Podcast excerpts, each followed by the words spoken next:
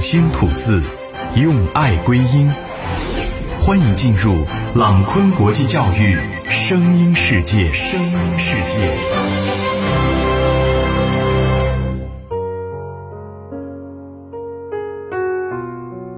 各位好，我是程老师，我在十三朝古都西安向您问好，欢迎您收听今天的节目。今天节目，我们就一起来说一说睡前带孩子做两件事儿。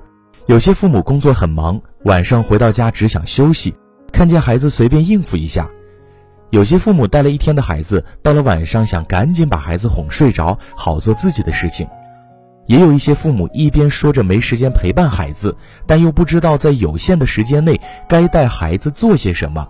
其实，每天睡觉前是一段很特别的时间。没有白天的庸碌浮躁，一切归于沉静，人的情绪和心理也会达到一个比较好的状态。对孩子来说也是如此，睡前这段时间完全可以作为教育的黄金时间利用起来，对孩子的成长会十分的有帮助。那睡前做哪些事情效果会最好呢？今天要告诉大家的第一件事情就是带孩子来阅读。我有个朋友是一位八零后的爸爸。有了女儿之后，孩子大概两三岁开始，就坚持每天晚上三十分钟以上的亲子共读时光，给孩子讲故事、读绘本。问他怎么有这个习惯，他说，他早上出门早，一天只有晚上才能和孩子待在一起，再不做点什么，都怕孩子会把他这个爸爸忘记了。除了每天晚上睡前的阅读，女儿班级里的读书分享活动。他请假也会去参加，和女儿合作给其他的小朋友读绘本，画面感非常的有爱。之所以从小陪女儿阅读，增强父女感情是一方面，更主要的是他深谙读书对一个人的重要性。据说在犹太人家里，小孩子稍微懂事，父亲母亲就会翻开圣经，滴一点蜂蜜在上面，然后叫孩子去吻圣经上的蜂蜜。这仪式的用意是书本是甜的，犹太人家庭还有一个世代相传的传统，那就是书橱要放在床头，要是放在床尾，就会被认为是对书不敬。仅仅从对于阅读的重视程度上来说，犹太人为什么被称作世界上最聪明的民族，原因可见一斑。睡前这段时间带孩子阅读，几乎可以算是最佳的陪伴方式。一是从小培养孩子的阅读习惯，拥有独立思考能力，这将成为他未来的核心竞争力；二是，在给孩子讲故事、读绘本的过程中，会帮助孩子积累丰富的语言词汇量，增强表达能力，陶冶情感。三是阅读可以给孩子的学习带来帮助，因为静下心阅读可以培养孩子专注力和理解能力。孩子上课的时候更加能集中注意力，理解老师讲的内容；做题的时候也能更加的理解题意。孩子两三岁的时候还比较小，家长可以在孩子睡前抽出固定的二十到三十分钟时间，以讲故事为主。稍微大一点，就可以挑选孩子感兴趣的，制作精良的绘本，亲子共读。孩子从幼儿园步入小学，可以逐步过渡到独立的阅读。此时，父母手里捧着自己的书，和孩子共同享受阅读的时光。家长讲故事做到绘声绘色更好，适当用夸张一点的语气和动作，增强趣味性，让孩子充分的发挥想象力。也可以运用提问的方式，让孩子猜测故事情节或者主人公的心情、语言，引导孩子积极的推理、思考和表达。每每看到有些电影中某个闲暇的午后，一家人各自捧着一本书读，或是其中一个人给其他人朗读自己所看的书中某一部分精彩的内容的时候，都会觉得十分的美好和感动。睡前陪孩子读一读书吧，书本会给孩子的成长。带来源源不断的滋养。第二，和孩子有效的交流沟通。看过这样的一个故事：一个小女孩告诉母亲有鬼，她很害怕，不敢一个人睡，而母亲认为这只是小孩的胡思乱想，随便安慰一下就让孩子自己去睡了。但是女孩的爸爸却没有这样做，他不是告诉女孩这个世界没有鬼，而是问这个鬼长什么样。女孩说：“是黑色的，看不见的。”但是她看一眼，鬼就消失了。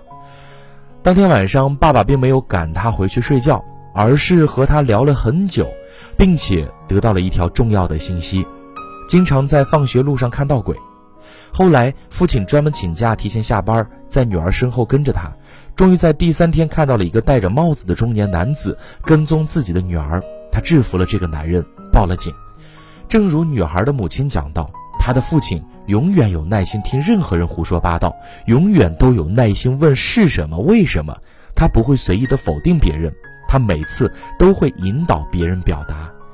这个故事告诉我们，学会和孩子沟通的重要性。很多父母抱怨孩子越长大越不喜欢和自己交流，为此，我曾经问过一些小学、中学的孩子，最多的理由是这些：是他们不喜欢和我交流，他们比较喜欢和手机、电脑交流。有什么好说的？说了他们也不理解。每次无非就是让我好好学习，大道理一堆，很烦。这些都是小学、中学生给我们的答案。父母没有掌握有效沟通的方法。亲子之间缺乏情感的链接，最后导致亲子之间心与心的距离越来越远，也就越来越没话说。教育孩子时，经常出现了一些问题，比如孩子脾气差、情绪大、叛逆、不合作，都跟亲子关系是息息相关的。亲子关系好，父母会更理解孩子，懂得孩子。孩子也会更加的配合父母的教育，会避免掉很多的教育难题。睡前的这段时间其实是非常绝佳的增强父母与孩子间情感互动、拉近亲子关系的机会。父母可以抽出半个小时的时间与孩子有效沟通。之所以称之为有效沟通，是因为我观察到许许多多的父母一直采用错误的沟通方式，比如喜欢评判、否定孩子，或者干巴巴的讲一堆道理。换做谁都不想听下去。有效的沟通不用聊太沉重、严肃的话题，还是以共情、理解和肯定为主，用平等的姿态，真正的倾听，真正的倾听，走进孩子的心扉。比如说，今天过得开心吗？有什么样的收获？如果白天没时间和孩子待在一起。通过交流也能知道孩子一天发生了什么事儿，和孩子聊一聊一天当中的所见所思所感，有没有遇到什么困难，引导孩子学会总结和反思。当父母想发表自己的看法的时候，可以采取建议的模式，而不是评判否定孩子的做法。倾听孩子的想法，会促进父母更好地了解孩子的个性特点，引导孩子学会思考，想出更好的解决问题的方法。还有很关键的一点是，对孩子做得好的地方给予肯定和鼓励，孩子会增强自信，自觉地管理自己，往更好的方向发展。即便平时能陪孩子的时间不多，睡前陪孩子做好这两件事儿，是一种仪式感，也会成为一段高质量的陪伴。孩子会充分的感受到来自父母的爱、理解和支持，这会帮助他更好的学习和成长。